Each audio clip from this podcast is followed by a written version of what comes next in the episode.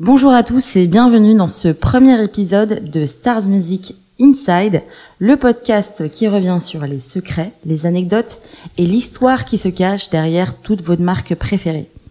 Aujourd'hui, nous recevons Wesley de Universal Audio. Bonjour Wesley. Bonjour Elodie. Bonjour Juliette. Bonjour.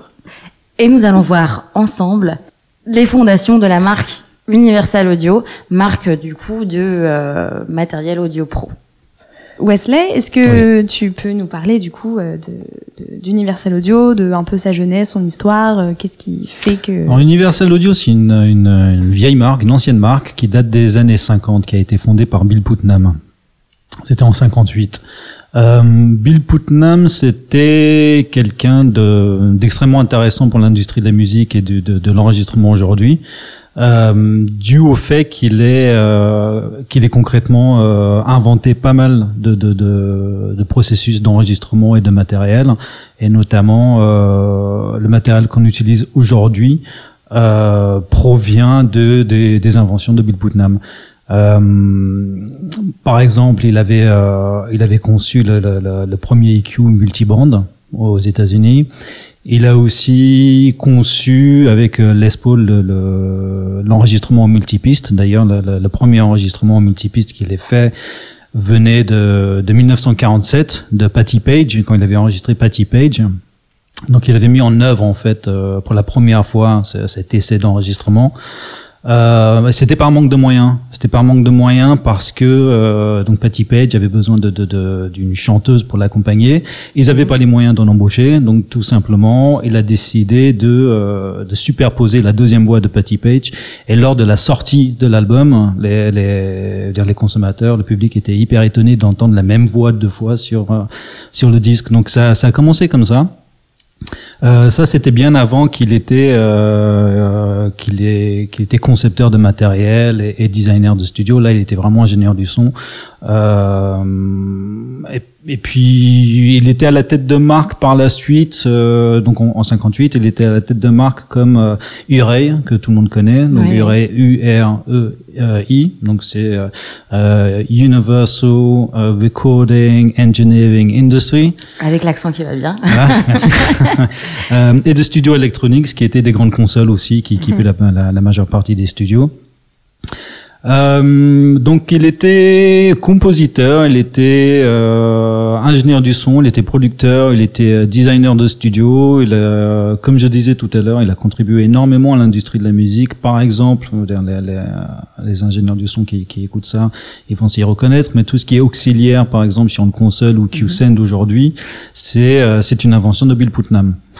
Euh, comme je disais tout à l'heure, tout ce qui était euh, le, le, premier EQ multiband, c'était aussi lui. La, la artificielle, c'est Bill Putnam qui a qui a mis ça en œuvre. Donc c'était le premier à avoir l'idée de, de de prendre une chambre d'écho, de prendre une chambre d'écho à part. Donc au lieu d'enregistrer la reverb directement dans la live room avec la, la avec le groupe, il a décidé d'utiliser une pièce dédiée à part euh, pour ensuite pouvoir euh, appliquer la reverb directement sur sur les pistes.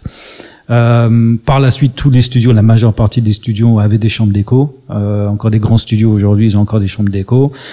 Euh, donc il a fait quand même énormément de choses. Qu'est-ce qu'il a fait d'autre? Euh... C'est pas mal d'inventions aujourd'hui qui ont marqué, euh, qui sont encore très utilisées dans les dans les studios ou par les ingénieurs du son. C'est euh, ah oui oui complètement. Quoi. Ah oui, oui complètement. Mm. Ouais ouais ouais. ouais. Donc lui vraiment il y a, il y a il a, il a, il a enregistré des grands artistes aussi. Il y a beaucoup d'artistes avec qui il, a, il avait travaillé, notamment, comme je disais, en 47, il y a eu Patty Page, mais par la suite, il y a eu Frank Sinatra, euh, Nat King Cole, euh, Bing Crosby. Euh, donc, tous ces artistes-là ont été enregistrés aussi par Bill Putnam.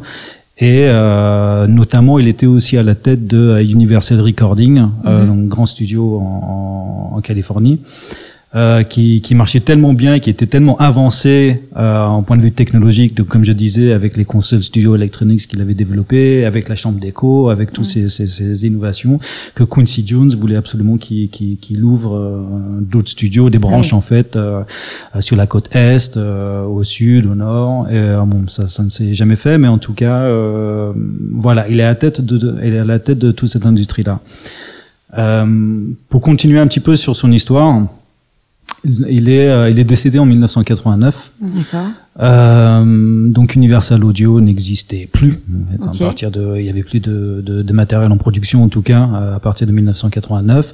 Et c'est dix ans plus tard, en 99, que son fils, donc qui est président de d'Universal Audio aujourd'hui, Bill Mhm. Putnam Jr., il a repris l'affaire. Tout simplement, il a, il fouillait dans les dans, dans les cartons du, du papa dans, dans son garage. Et il est retombé sur des croquis, des LA2A, des 1176 que tout le monde connaît aujourd'hui, qui équipent tous les studios. Et il a relancé la marque à partir de 1999. Donc bien évidemment, il a relancé, la marque sur la fabrication du matériel analogique, Euh, mais il a aussi développé, on en parlera après, euh, ce qu'on appelle les UAD que tout le monde connaît aujourd'hui, qui sont complètement intégrés à l'environnement musical des studios euh, euh, numériques aujourd'hui. Ok, donc reprise du flambeau euh, par euh, Bill Putman euh, Jr. Oui. en 99 Exactement, oui. et euh, évolution de l'analogique vers euh, une nouvelle technologie.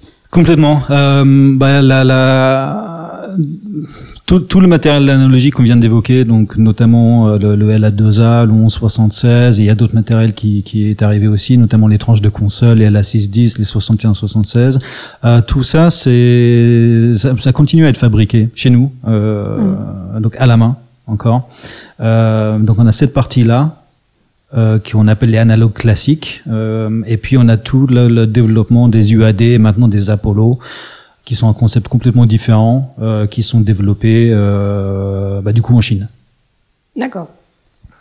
Et euh, du coup, Universal Audio aujourd'hui, euh, vous êtes installé à- aux États-Unis, Alors ça? Ouais, le QG est un est un dans, dans une ville qui s'appelle Scotts Valley. Scotts Valley, c'est à côté de Santa Cruz en Californie. Mhm. Donc euh, tout le monde qui est surfeur et hippie connaît Santa Cruz.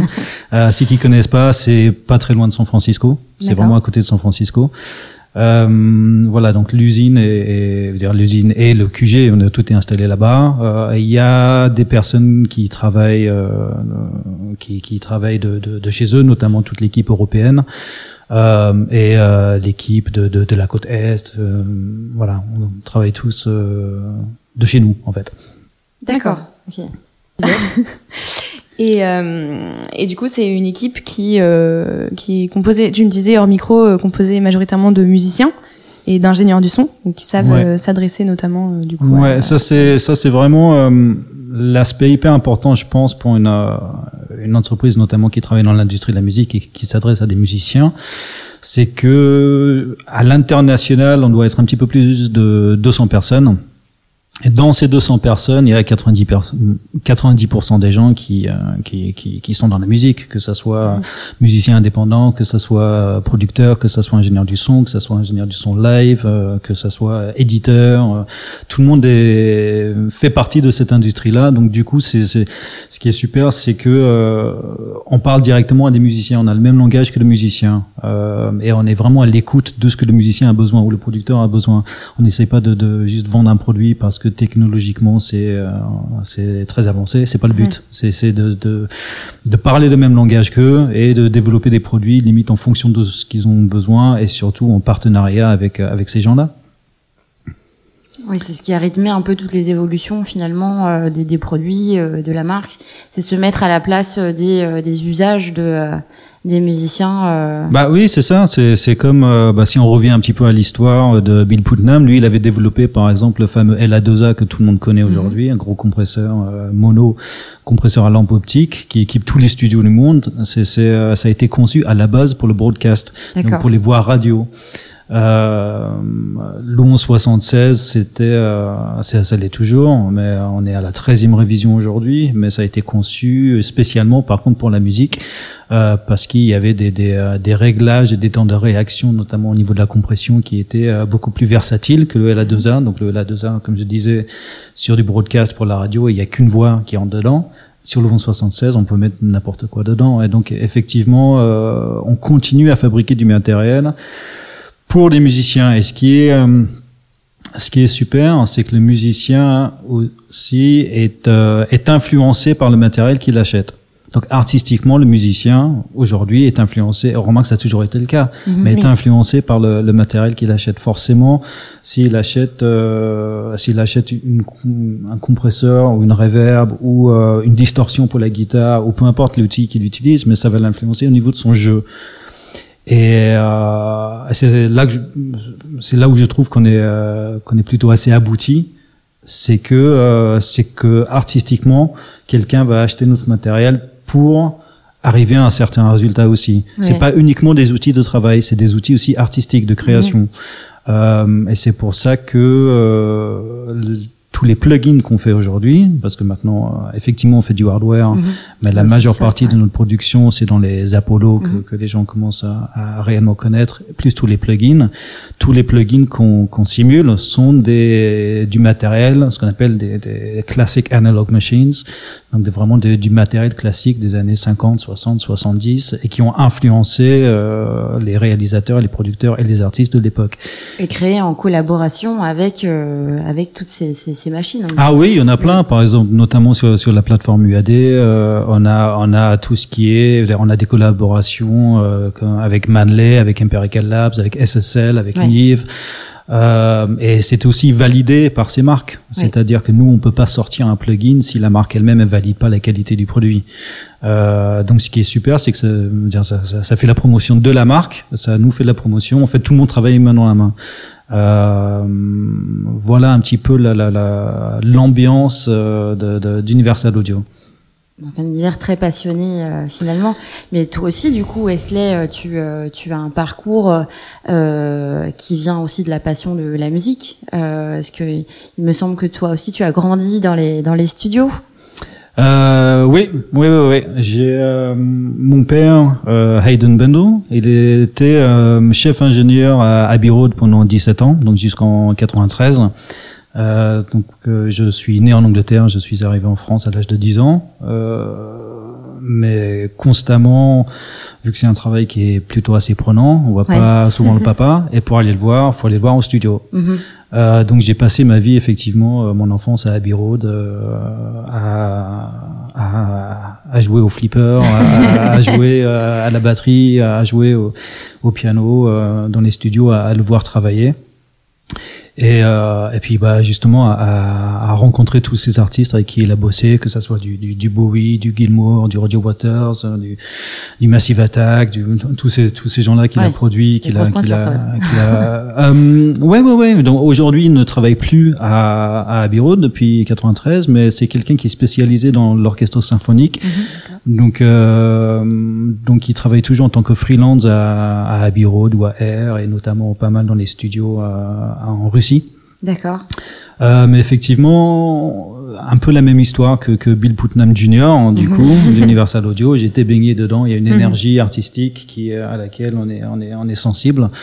Euh, et, et c'est là où je me retrouve dans, dans, dans cette marque-là parce que c'est une marque de passionnés, c'est une marque, euh, comme je disais, qui, qui ne fait pas uniquement des outils euh, de travail, hein, de, de Ouais. production, mais qui fait vraiment des, des, des outils artistiques aussi.